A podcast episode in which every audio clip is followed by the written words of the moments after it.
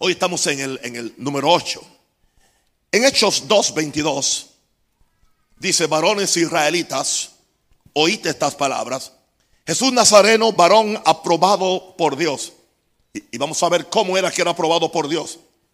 O sea, Dios aprobó a Jesucristo entre los hombres, dice, con las maravillas, prodigios y señales. Y las maravillas, prodigios y señales son resultados o manifestaciones del poder de Dios. Así que aún Jesucristo, viniendo a nombre del cielo, a nombre de Dios, Dios lo dotó con el poder para hacer maravillas, prodigios y señales, para que Jesús fuera aprobado entre el pueblo.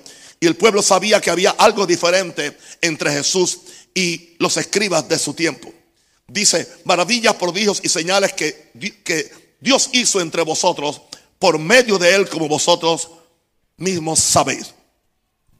Hoy yo voy a hablar de un tema que uno sería más fácil ignorarlo, como yo escribí aquí. Es algo que Jesús dijo. Jesús dijo que haríamos obras mayores que Él. Y eso no es fácil de digerir. Y sería más fácil ignorarlo. Pero yo no puedo cambiar lo que Jesús dijo. Jesús dijo que haríamos mayores obras. Escuchen mi, mi pequeña introducción a, este, a esta enseñanza. Este es uno de, esos temas que sería más fácil ignorarlo por las dificultades que presenta su exposición. ¿Qué nos ha dicho acerca de esta promesa de Jesús de hacer obras mayores que la que él hizo? ¿Qué nos ha interpretado? Siglos. Cada persona tiene una opinión. Algunos han dicho que se refiere a cantidad de obras y no a calidad. Pero eso es hacerle violencia al texto, violencia a la palabra de Jesús. El problema es que Jesús no dijo eso.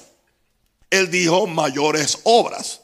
Nunca me había tomado el trabajo de buscar el significado o cuál era la palabra mayores o la palabra mayores en el original, en el hebreo. Aleluya. Y, y es la palabra que habla de la palabra mega, cuando algo, algo, algo es grande. Algo es, mayor, cuando algo es más grande. Él dijo mayores obras. Él no dijo más cantidad de obras. Él dijo mayores obras. Entonces, ¿por qué nosotros vamos a tratar de cambiar lo que Jesús dijo? Él dijo mayores obras. Él no dijo cantidad de obras, él dijo mayores.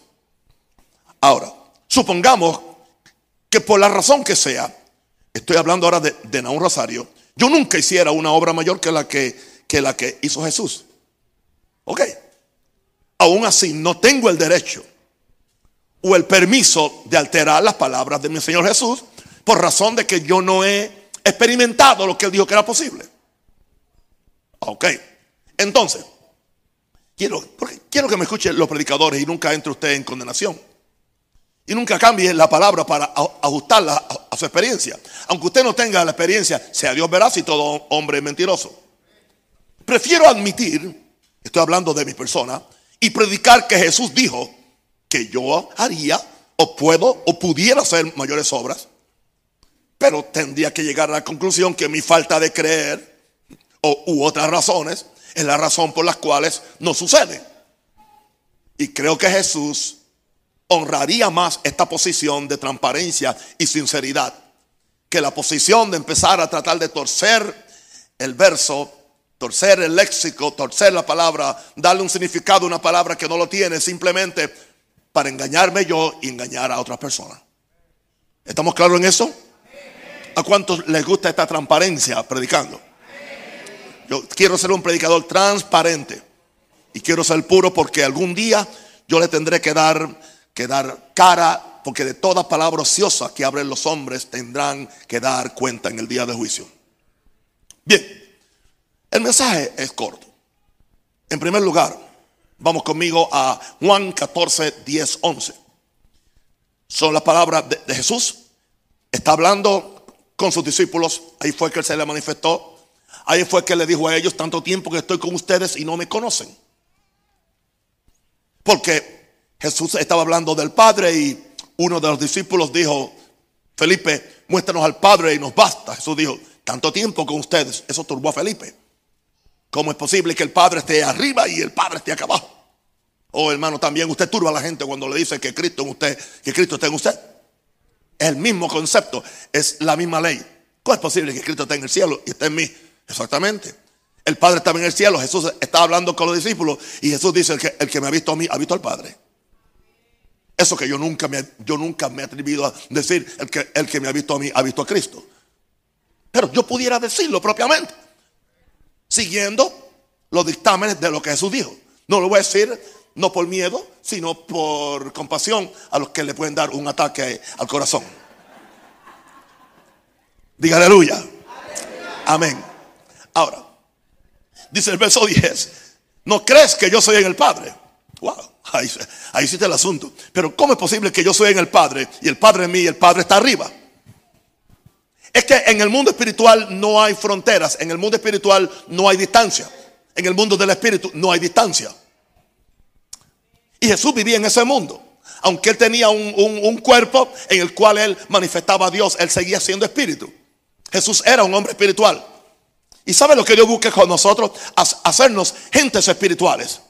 Gente que creen que Dios, Dios solamente nos salvó para perdonar nuestros pecados y, librarnos del infierno y llevarnos al cielo. No, Él nos salvó para convertirnos en seres espirituales. Usted dice, ah, pero todo el que se convierte lo es. No, no todo el que se convierte lo es. Porque hasta que usted no, no aprenda, oh Señor Padre, ayúdame. Hasta que usted no se dé cuenta y usted no, no aprenda que el plan de Dios es espiritualizar no solamente tu espíritu, sino tu alma y aún tu cuerpo. Y dije, y aún tu cuerpo. De forma que hay una, oh gloria a Dios, de forma, de forma que hay una armonía, aleluya, de tu espíritu a mi cuerpo. Y el Dios de paz, aleluya, y el Dios de paz, santifique todo vuestro espíritu, alma y cuerpo. Y lo que Dios santifica, Dios lo espiritualiza. Y si tú no estás espiritualizado, es porque no, te has santificado. Y no hay santificación sin la sangre. El propósito de la sangre es santificarte y santificarte para espiritualizarte. Y creo que una de las razones por las cuales no podemos tener más encuentros con Dios y no podemos tener más experiencias espirituales es por falta de santidad, porque sin santidad nadie verá al Señor. Wow, gracias Padre. ¿Quiere que le diga algo, mi santito bello? Yo pudiera cerrar el culto aquí y ya predicamos. Y usted tendría para vivir todo el año que viene, si usted entiende esto sin que oyera otro mensaje. Si usted entiende esto, no se preocupe, yo lo estoy tratando de entender. ¿No crees que yo soy el Padre y el Padre en mí? Y ahora dice, las palabras que yo hablo, no las hablo por mi propia cuenta. Sino que el Padre que mora en mí, otra vez, allá yo veo a Felipe, a Pedro rascándose en la cabeza, ¿entiende? El Padre que mora en mí. ¿Y dónde está el Padre? Dice, el Padre que mora en mí él hace las obras. Wow, Él hace las obras. Y entonces Él dice ahora, como que Jesús está haciendo una apelación. Yo simpatizo con Jesús. Porque yo creo que yo me siento igual que Jesús muchas veces. Tratándome de meterle, de meterme por el dentro de, de la gente a ver si pueden, si pueden creer. Jesús como, como que está haciendo una apelación. Créenme. En otras palabras, no me están creyendo. Están más pendientes al sistema judío, al sistema de, los fariseos, al sistema de la ley, que a la vida que yo les, quiero dar. Desháganse de toda esa ley, de todo ese sistema. Ese sistema ya caducó. Y yo le ordeno a usted que caduque todo ese sistema que usted aprendió de cosas eran simplemente afuera del evangelio y no había una realidad espiritual que lo cambiara usted o cambiara el país. Alguien diga aleluya o diga me duele, pero diga algo.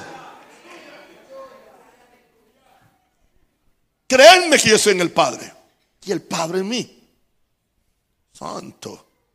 De otra manera, creedme por las mismas obras. Claro, por eso que nosotros no nos atrevemos a decir, creedme que yo soy en Cristo y Él en mí, porque aún no tenemos las mismas obras. Y aunque hoy vamos a hablar de hacer obras mayores, aún no hemos hecho ni las de Él. Imagínense las mayores, pero hay que predicarlo. Que yo, yo no tengo miedo a ningún verso de la Biblia. Ahora, ¿Cuál fue el secreto del poder de Jesús en, en estos versos? En primer lugar, Jesús tenía, tenía, una conciencia clara que Él era el Padre y el Padre y el Padre era en Él. Él tenía una conciencia clara que Él era en el Padre y el Padre era en Él. De que nosotros no entendemos todas las repercusiones de eso, pero Jesús sabía porque Jesús era un espíritu, era un ser espiritual. Jesús cultivaba eso en la comunión e intimidad que tenía con el Padre. Una de las cosas que muchas veces yo entiendo es que yo predico algunos mensajes y la gente quiere practicar mi mensaje sin el estilo de vida que tiene el mensajero. Todo esto que estamos predicando de estar en la presencia, Cristo en nosotros, esto no es, no es una doctrina más para que usted se ponga suave o usted se ponga vago. Esto trae responsabilidad. Esto demanda una vida. Porque una palabra que se predica en el Espíritu, usted tiene que practicar en el Espíritu para que la pueda recibir en el Espíritu. Usted no puede seguir con, la misma bobería. Tiene que darse a esto. ¿Entiende? Es como los cantantes que creen que, que, que, que, que el cántico trae a Dios. Y nunca se han dado cuenta de que Dios puede traer cánticos. Aleluya. No dije nada, ok. Por eso agarran un cántico y le dan más atrás que lo mismo y me lo cantan en todo, en todos los cultos. Ya llega un momento que yo digo, no quiero más ese cántico por ahora. Porque hay más fe en el cántico que en el Dios del cántico. Es más, usted no puede tener ni más fe en la palabra que en el Dios de la palabra. No nos, no, no nos convirtamos en bibliólatras, adoradores de la palabra e ignorantes del Dios de la palabra. La palabra tiene valor en la medida que yo conozca al que dio la palabra. ¿Qué es más importante? ¿El salmo del pastor o el pastor del salmo? El pastor del salmo. Ahora, e, eso se cultivaba en la comunión, intimidad con, con el Padre. Sus palabras que producen, que producían el poder, venían del Padre. Venían del Padre. Él solo hacía lo que oía y veía al Padre hacer. En muchas ocasiones él dijo, la doctrina que yo enseño no es mía. Él dice, yo, yo, yo hablo lo que me enseñó el Padre. Yo, yo hago lo que oí del Padre. Y eso solamente se consigue en un lugar, en el lugar secreto en la presencia de Dios, en oración, en búsqueda. No hay otra forma. Gloria a Dios. ¿Cómo yo pude hoy afrontar un mensaje tan difícil para, para organizar, escribir solito en la presencia de Dios? Pidiéndole línea sobre línea, paso sobre paso. Hay mensajes que son fáciles, pero hay otros que hay que trabajarlos. Y mientras más profunda es la verdad, más profunda tiene que ser su, su dedicación. Ahora, eran palabras que producían poder porque venían del Padre. Él decía, yo no hablo por mi propia cuenta. Las palabras que yo hablo no son mías, son, son del Padre. Él solo hacía lo que oía y veía al Padre hacer. Ahora, dice que él era muy cuidadoso de no hablar por su propia cuenta. Padre, ayúdanos, oh Dios. Porque mientras más didácticos somos y mientras más inteligentes somos y mientras más años tenemos y mientras más experiencia y práctica tenemos, especialmente en la predicación, podemos ya hacernos mecánicos. Si tengo tres o cuatro o cinco mil mensajes en mi tabla o, o, en mi libreta o donde sea, no tengo que orar ni buscar a Dios, simplemente busco un tema que me guste o un tema que es de acuerdo Entiende, especialmente necesito un tema para darle golpes a alguien con, ese tema. Este es el que necesita la hermana Francisca. Y aquí va. O este es para el hermano Pancholo, gloria a Dios. lo voy a tirar hoy, gloria a Dios. Tú estás hablando por tu propia cuenta, es pura carne, pura chuleta.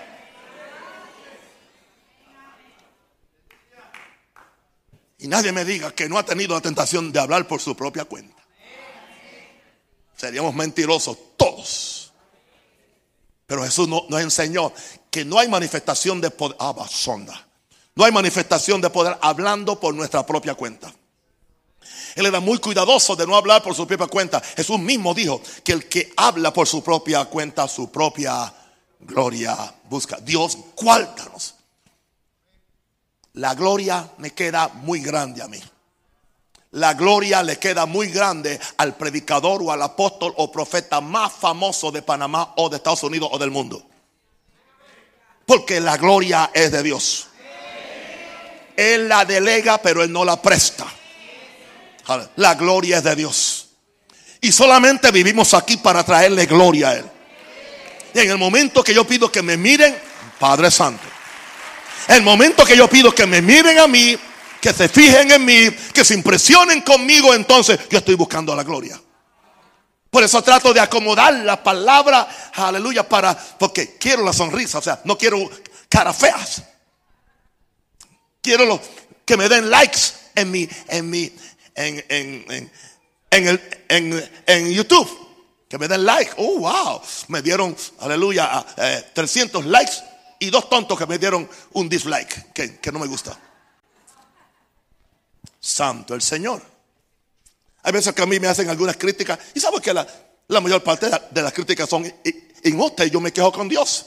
Y, y, Dios me dice, son necesarias. Y digo, ¿para qué? Para mantenerte humilde. Como tú reaccionas es otra cosa. Claro, a la carne no le gusta. Quizás la carne suya es diferente a la mía. Lo dudo.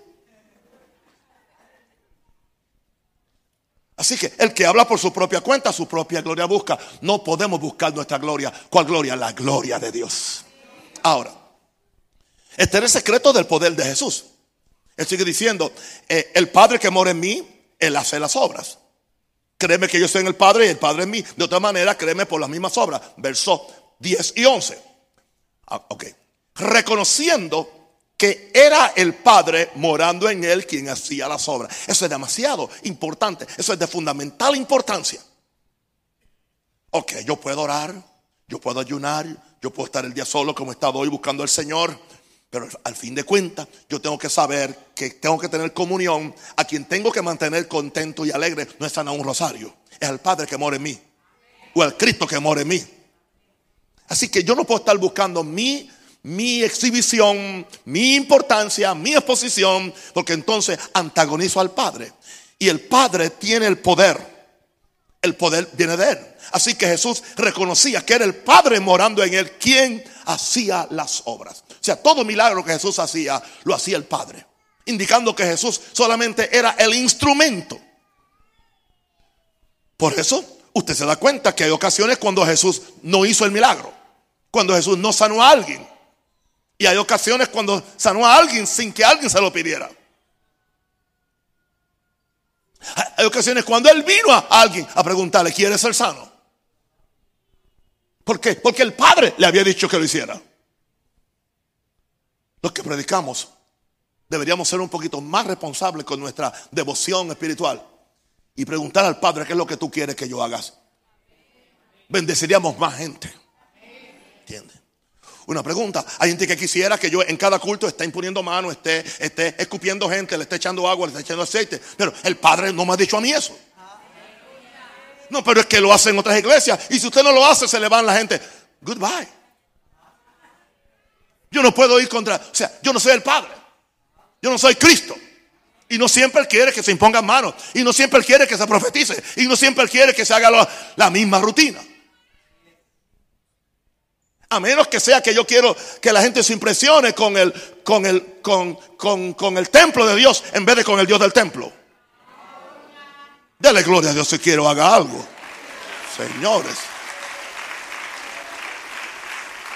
Dios es bueno. El Padre está hablando en mí hoy. Jesús está hablando en mí. Porque con la bobera que tenía todo el día, que no sentía absolutamente nada. Siendo acusado por el diablo que hoy él no me iba a ungir, que hoy, hoy yo no tendría revelación. Y me paro aquí, porque yo honro al Padre. Ahora, Jesús no buscaba que solo creyeran por sus palabras, sino por las obras que el Padre hacía en él. En otras palabras, cualquiera puede hablar, pero no todo el mundo puede hacer lo que el Padre está haciendo. Así que sus palabras, sus acciones daban testimonio de sus palabras. Hay mucha palabrería seca que no produce nada, que no, produce cambio. comentaba yo hoy con, John y le, y le decía, yo vivo afligido por la condición del ser humano. Qué difícil es la vida sin Dios. Qué difícil es vivir sin Dios. Tantos problemas que hay en todo el mundo. Y después dije, ¿sabe lo que más, lo que más me aflige? Que las iglesias no estén operando a la altura de vivir para bendecir a la gente, de traerles esperanza a la gente, de enseñarles, de darles, darles las herramientas para que puedan vivir una vida agradable a Dios, pero también una vida feliz. Porque Dios quiere que seamos felices. ¿Por qué no? Jesús no, no buscaba que solo le creyeran. No, tienes que creerme por lo que digo. No, Él le dijo, aleluya, creedme que yo soy en el Padre y el Padre en mí. Ok, si, si no me quieren creer por lo que yo digo, creedme por las mismas obras. Recuerden que Jesús tenía un gran problema para que la gente le creyera. La primera piedra de tropiezo era cuando él dijo que era hijo de Dios. En la teología hebrea Dios no tiene hijos. ¿Cómo entonces? Si él es hijo de Dios, se hizo igual a Dios. No, él no se estaba haciendo igual a Dios, él era igual a Dios. Él no está mintiendo, pero para ellos era, era, era un, un, oiga, herejía. Blasfemia, no, blasfemia, decían. Básicamente, en estas cinco ideas que yo le he dado, que tenemos que desarrollarlas y estudiarlas, yo también, Está el secreto de poder. En cinco ideas está el secreto. Se lo voy a repetir porque esto, es más un estudio. Este es, este es su, instituto bíblico hoy.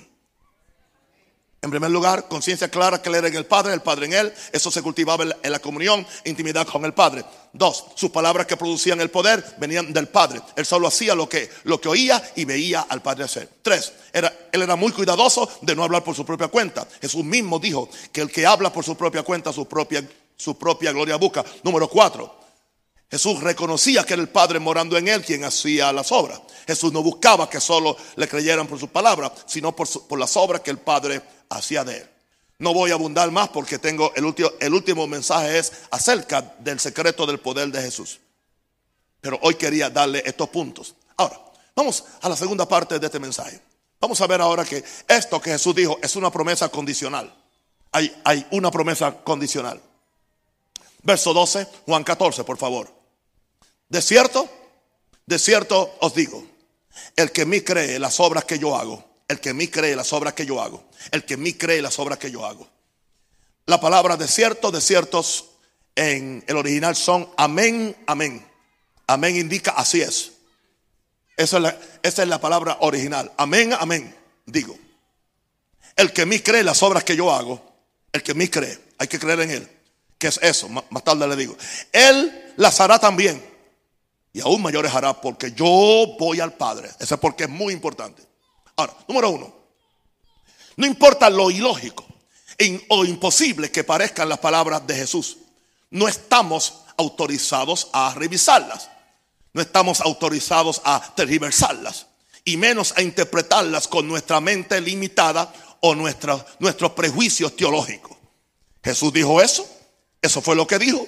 Eso fue lo que quiso decir. Un niñito que iba los domingos a la iglesia con su papá y siempre oía que el predicador decía, Jesús no quiso decir esto.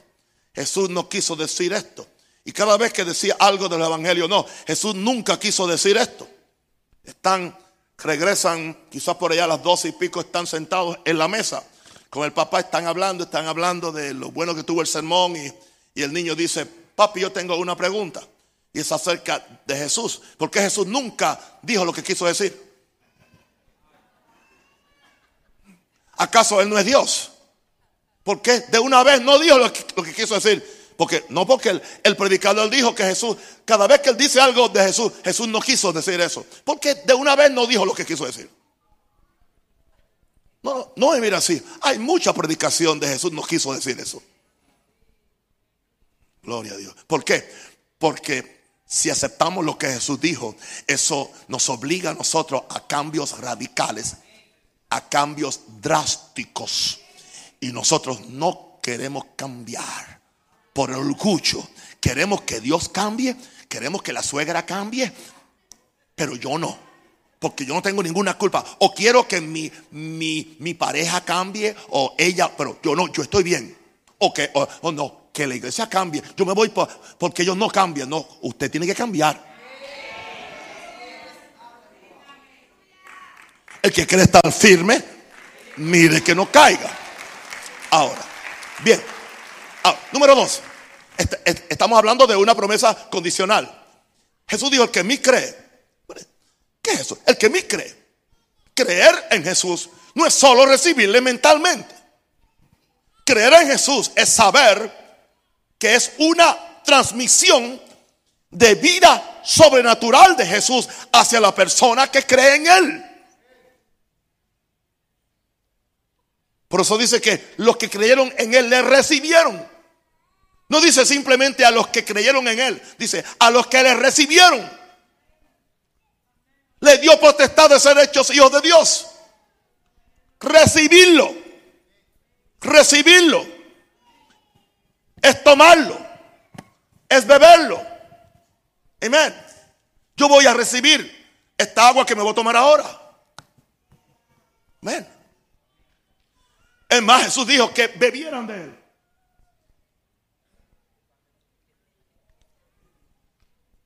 Wow, yo quiero en el agua.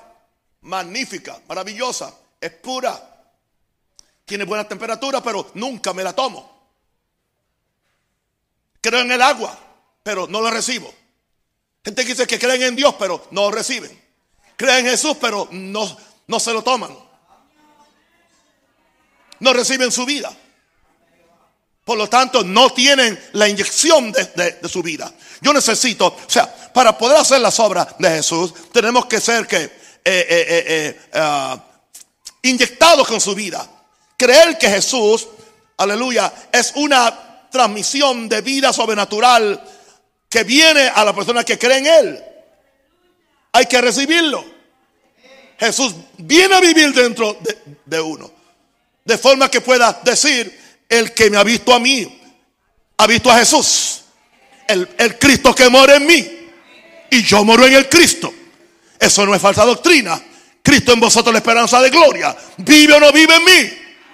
Y una pregunta, yo vivo en Él. Si alguno está en Cristo, nueva criatura es. Eso es Biblia. Hay que creerlo, no se me quede así. Créalo.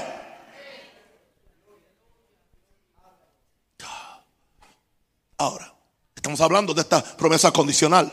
Número tres, tú debes creer lo mismo que creía Jesús. ¿Y que era, era lo que Jesús creía? Que Jesús, que, que Él estaba en el Padre y el Padre estaba en Él. Entonces, ¿qué es lo que y tú y yo tenemos que creer? Que Jesús está en ti, que Jesús está en mí y tú estás en Jesús, yo estoy en Jesús. Si Jesús está en mí y yo estoy en Jesús. Si, Jesús está en ti y tú estás en, Jesús, entonces su poder se transmite a través de ti. Tú estás conectado a Jesús. No simplemente conectado, aleluya, sino invadido por Jesús. Tú cargas a Jesús. Tú cargas a Jesús. Tú eres un contenedor de Jesús. Yo creo que si entendiéramos esto y cuánto tiempo llevo diciendo y repitiéndolo, y lo seguiré diciendo, ya fuéramos gigantes espirituales. Porque cualquier cosa, cualquier cosa nos deprime, cualquier mala noticia nos tira al piso. ¿Por qué perdemos la fe? ¿Por qué perdemos, aleluya, el sueño? ¿Por, por, qué perdemos la esperanza? Porque es que no queremos creer esto. Porque nos, nos lavaron la cabeza con la religión. Y la religión apesta.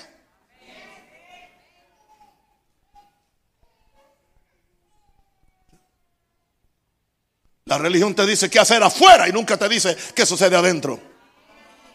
Hello.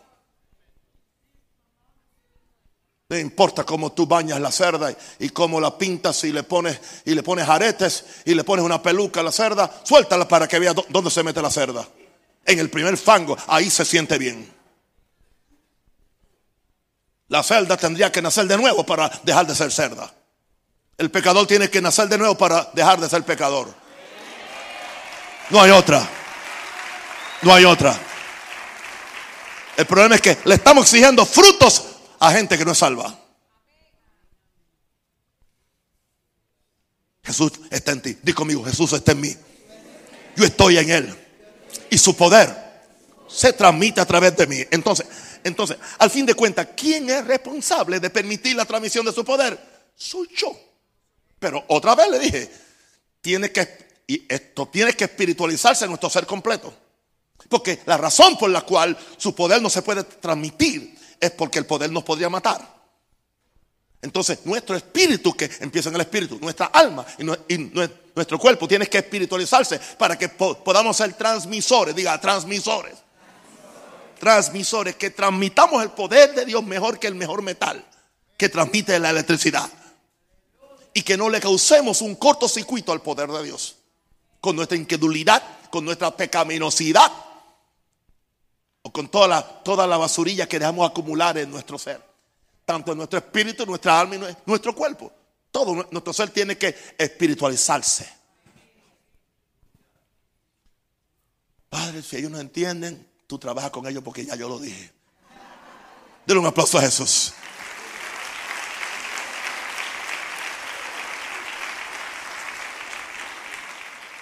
Entonces, número cuatro, estamos hablando de la promesa condicional. Empieza creyendo en las obras que Él hizo. Olvídate de las obras mayores. Amén. Empieza creyendo en las obras que Él hizo antes de, atentar las obras mayores. Empieza por las que Él hizo. Pero si ya tu teología dice que lo que Jesús hizo, nadie lo puede hacer, entonces el verso obras mayores no tiene ningún sentido.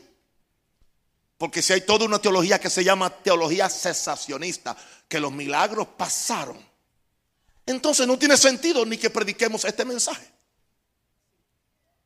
Porque si, si no creemos en hacer ni, las que él hizo, ¿cómo vamos a creer las mayores?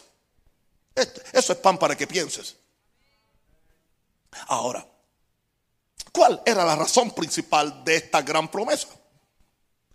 Jesús dice, dice, porque yo voy al Padre.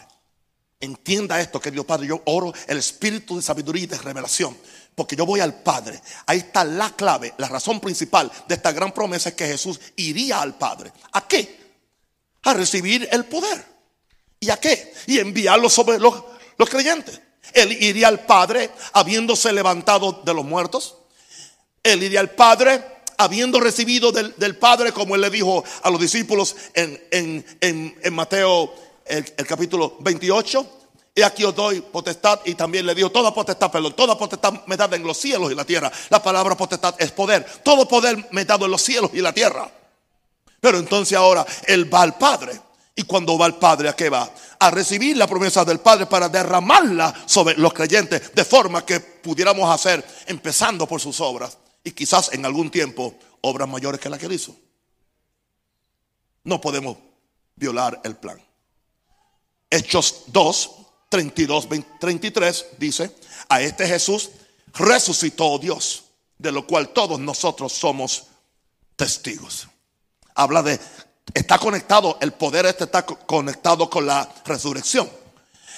Lo que yo creo es que entonces el Cristo resucitado que vive en nosotros es quien nos capacita para hacer las obras mayores. Jesús no estaba operando en poder de resurrección todavía porque Él no se había levantado de los muertos. Pero nosotros sí ahora podemos operar en espíritu de resurrección porque Él se levantó de, los muertos y vive en nosotros su vida resurrecta. Así que exaltado por la diestra de Dios y habiendo recibido del Padre la promesa del Espíritu, ha derramado esto en que vosotros veis y oís. Esa es la promesa condicional. Depende de creer y de, y de estudiar. ¿Qué significa? ahí? Y Dios nos va a seguir revelando, hermano. En la medida que busquemos, mis compañeros predicadores, no se frustren porque usted no dice tanto disparate como yo, tranquilo. Amén. gracias al Señor por lo, que entiende. Y lo, que no entiende, lo que no entiende ahora lo va a entender después. Pero nunca se atreva a decir, Jesús no quiso decir eso. Porque Jesús dijo exactamente eso. Amén. Cuando Jesús dijo que se cortara la mano, Él dijo cortársela. Él no, él no habló figurativamente. Él dijo, es, es, preferible cortarte la mano y entrar a la vida sin una mano que irte al infierno con las dos. Porque Jesús sabía que si, si tú te la cortas y entras al cielo, allá te aparece.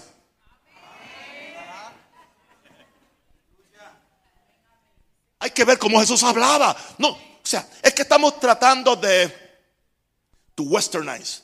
O sea, hacer, o sea, hacer a Jesús una persona occidental que está hablando.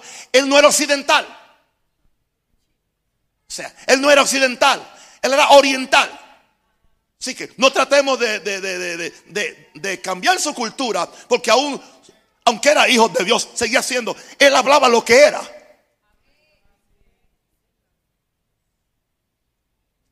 Oh Señor, ahora sí, oren por ustedes.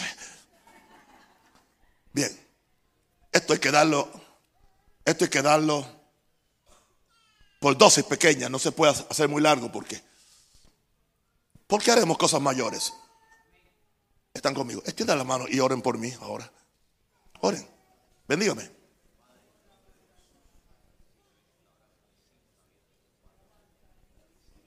Aleluya. Eso es. Bien, gracias. Número uno, ¿por qué haremos cosas mayores? Porque poseemos el espíritu de resurrección de Jesús. Diga, diga, conmigo, yo poseo el espíritu de resurrección de Jesús. esa es la primera razón por la cual tú puedes hacer obras mayores. Jesús dijo, porque tú posees el espíritu de resurrección de Jesús. Y si Jesús levantó se levantó de los muertos, tú te puedes levantar también de los muertos en primer lugar. Y la primera obra mayor que tú vas a hacer es levantarte tú de los muertos. Levantarte tú de la inercia, levantarte tú de la, del desgano. Empieza por esa obra mayor. Empieza por la obra mayor de caminar por fe. Que cuando no lo sientas, tú te arrastres. Aunque no lo sienta, yo voy a hacerlo. Y dejarle hacer. No tengo ganas no me nace. No me nace, estoy cansado. Hay gente que nació cansado y van a morir cansados entonces. ¿Entiende? Sacúdete, viejo, sacúdete. Sacúdete, dile a tu vecino, sacúdete. Mira, escucha esto. El mundo es antagónico. El mundo, el mundo es antagónico. Hay mucha gente que también son antagónicas a propósito. A un cristiano. Yo no los quiero vecinos. No. No ayudan a nadie con su confesión. Siempre están viendo lo, lo negativo. Siempre, siempre, siempre. Ahora, diga, yo poseo espíritu de resurrección. Digo, si eres salvo. ¿Por qué haremos cosas, cosas mayores? Número dos, porque recibimos un bautismo de poder para hacerlo. Para eso fue el bautismo. Y recibiréis poder. Por eso la gente que no tiene el bautismo, ninguno hace ni las obras de, Jesús ni las mayores. Y escriben libros, escriben enciclopedias y escriben, aleluya, uh, entiende. Con todo respeto, yo admiro a pero Spurgeon, más que un predicador, era un filósofo. Pura letra, pura letra. Con todo respeto a los discípulos de, de Spurgeon, pura letra. Y yo ahora no tengo tiempo para oír pura letra. Porque quizás me quedan como 30 años para vivir y ya yo no puedo vivir. Yo podía vivir por la letra hasta los, hasta los 50, pero ya ahora necesito el espíritu.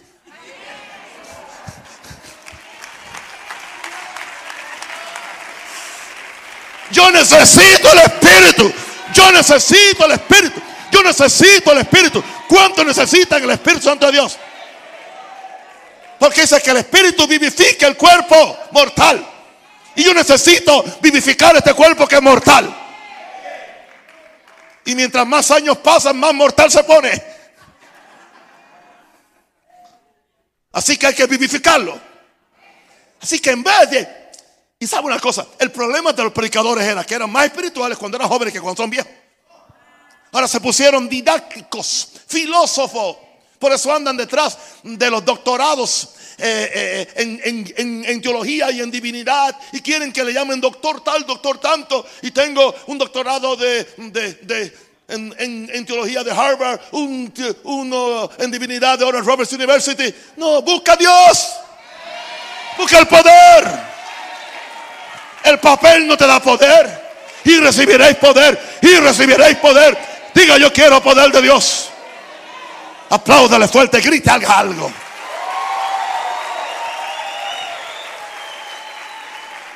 Jesus. Uh. Aleluya. Calentando los motores, gloria a Dios. ¿Por qué hacemos cosas mayores? Número tres. Porque Jesús necesita el testimonio real de que Él está vivo en el cielo y está vivo dentro de los creyentes. Escúcheme bien, mis queridos, mis hijos. Yo los amo mucho, caramba. Jesús necesita el, testimonio real en Panamá y en Latinoamérica de que Él está en el cielo vivo, pero también que Él está vivo dentro de los pastores, los creyentes, para que Él tenga un testimonio, para que la gente crea. No estamos llevando una doctrina como los testigos de, de Jehová o una moral como los mormones. Y tampoco una emoción como otras iglesias. Estamos llevando un Cristo vivo. Pero tiene que vivir en nosotros. Aleluya. Nuestras manos tienen que expresar sus manos. Nuestros pies expresar sus pies. Nuestra boca hablar su palabra. Nuestras manos ayudar como le ayudaba. Levantar al que está caído y no tumbar a la gente. Seamos el cuerpo de Cristo. Seamos, diga, yo soy el cuerpo de Cristo.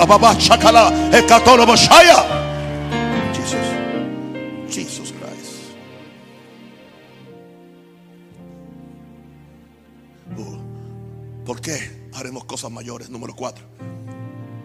Porque tenemos el nombre al cual se doblegan tres mundos. Y Jesús habló en relación con las cosas mayores. Juan 14, 3. Quiero que entiendan, Juan 14, 13 y 14 no está hablando de la oración normal que hacemos. Está hablando de demandar, demandar. Y todo, verso 13, lo que demandares al Padre o lo que pidieres, ahí es demandar al Padre en mi nombre, en mi nombre. Fíjense que aquí no es el Padre quien lo hace ni contesta. Jesús dice, yo lo haré. Cuando es oración, el Padre es quien lo hace. Aquí es el Hijo quien lo hace. Todo lo que demandares al Padre en mi nombre para hacer estas grandes obras, yo lo haré. Para que el Padre sea glorificado en el Hijo. Si algo demandares en mi nombre, de estas grandes obras que yo hice, yo lo haré. En, otras palabras, Él es quien lo va a hacer.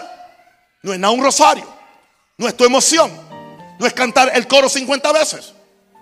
No son tus mímicas de tu cuerpo. O los gritos, no. Es Él en ti. Jesús dice, demándalo al Padre. Demándalo al Padre. Óralo, ayúnalo. Y entonces yo lo haré. ¿Dónde lo voy a hacer? Dentro de ti. Yo produciré en ti tanto el querer como el hacer para que le demostremos a este mundo que Dios no está muerto.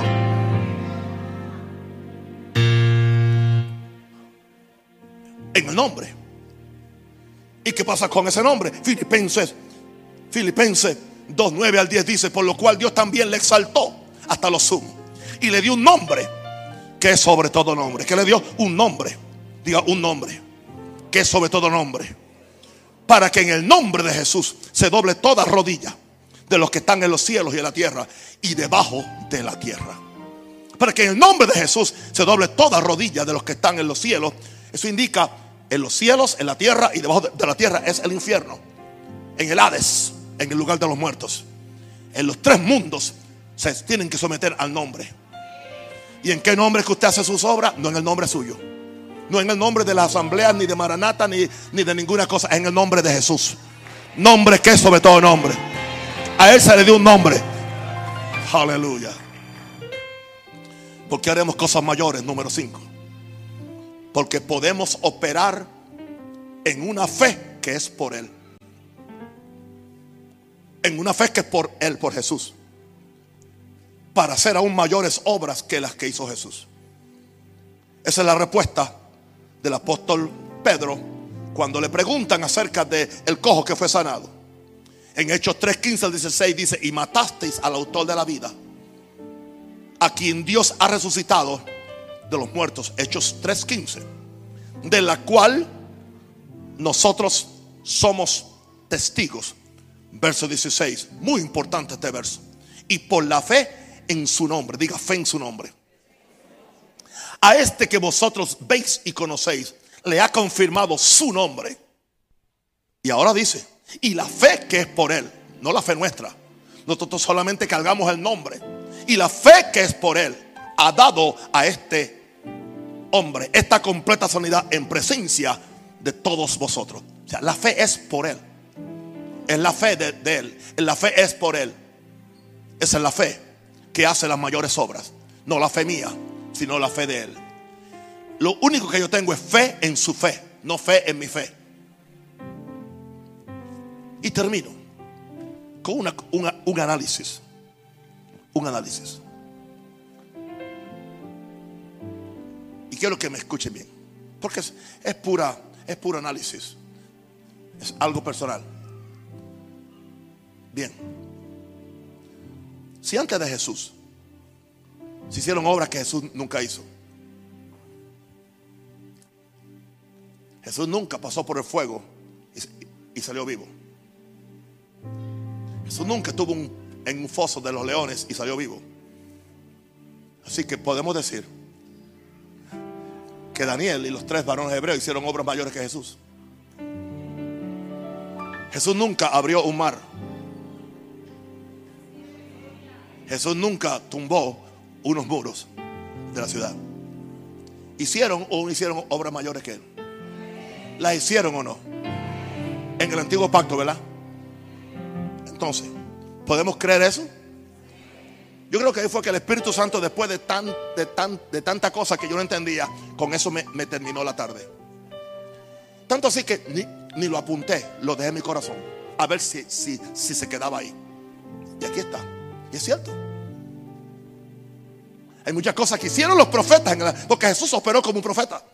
Hay muchas cosas que hicieron los profetas en el antiguo pacto que Jesús no las hizo y eran más, más grandes. Entonces, termino con una pregunta sencilla, simple. Entonces, ¿qué nos hace pensar? Que no podemos pensar y esperar que la gente que estamos del otro lado acá, cuando tenemos la sangre de Cristo, tenemos un bautismo del Espíritu Santo, tenemos a Cristo viviendo en nosotros, ¿por qué no podemos creer? Hemos limitado a Dios. Yo creo que se llama incredulidad. Nos hemos suscrito a un textualismo bíblico en vez de suscribirnos a una resurrección y a un poder que le da vida a los muertos.